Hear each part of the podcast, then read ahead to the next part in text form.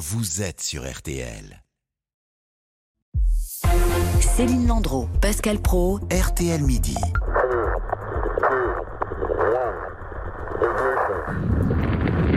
Destination Jupiter, durée du voyage 8 ans et décollage dans 2 heures maintenant pour la sonde spatiale JUICE, mission euh, phare de l'Agence spatiale européenne.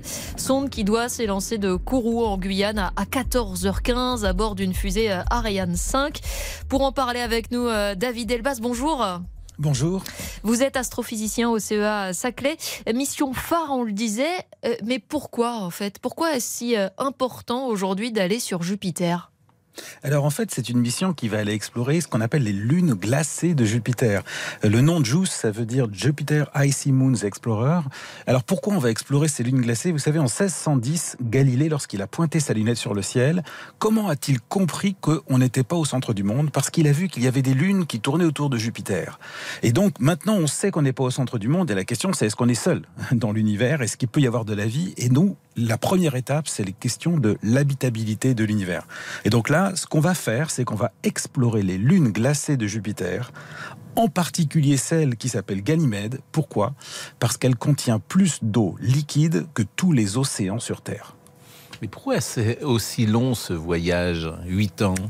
Ah oui, alors effectivement, c'est un voyage qui est long. la distance qui nous sépare de Jupiter, c'est à peu près 900 euh, millions de kilomètres, mais le trajet que va faire JUICE va être plus long parce que le satellite va devoir utiliser la Terre et Vénus comme catapulte hein, pour profiter de la gravité euh, de ces astres pour après être passé plusieurs fois auprès de la Terre, euh, en 2024, en 2026, en 2029, arriver uniquement en 2031 autour de Jupiter et ensuite entrer en orbite autour de Ganymède en 2034. Donc c'est vraiment un long parcours parce qu'on n'arrive pas comme ça euh, dans, dans l'hyperespace euh, comme dans Star Wars euh, pour aller explorer ces, satellites.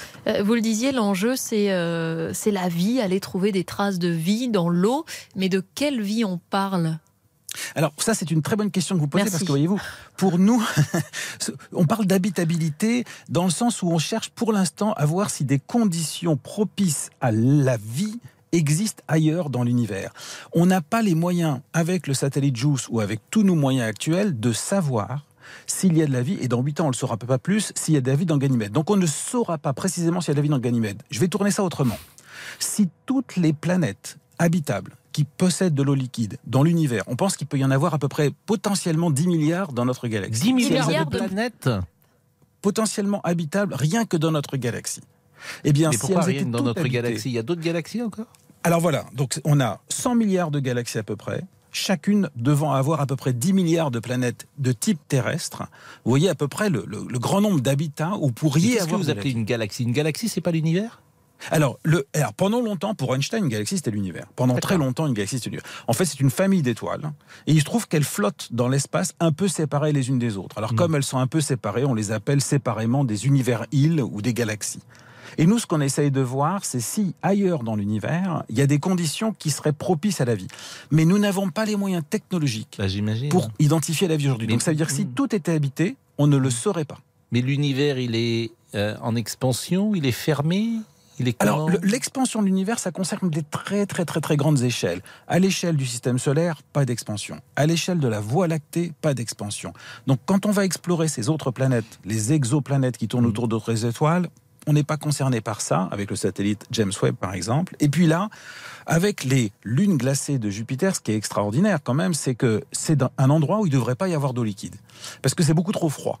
Mais la, planète, la Lune, qui est la plus grosse lune du système solaire, euh, Ganymède, est recouverte d'une énorme couche de glace qui protège les océans liquides en dessous. D'accord, donc, en fait c'est de l'eau qui est sous la glace qu'on va aller chercher. Exactement. Ce sont des océans qui sont subglaciaires, qui sont là, de l'eau salée, et qui pourraient potentiellement être dans des conditions propices à la vie. Ces conversations sont évidemment vertigineuses, bien évidemment, quand vous parlez de milliards de galaxies, de milliards de planètes. Quelle est votre intuition?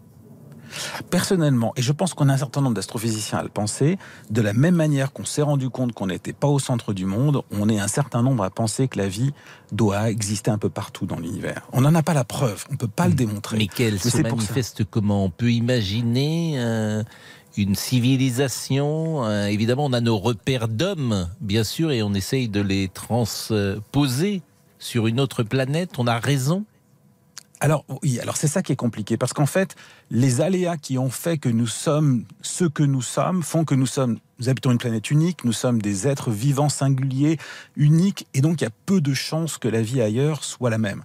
Pourra-t-on communiquer? Est-ce qu'elles seront plus développées? Il est très probable que si la vie a émergé quelque part ailleurs bien longtemps avant nous, elle soit plus évoluée, plus sophistiquée.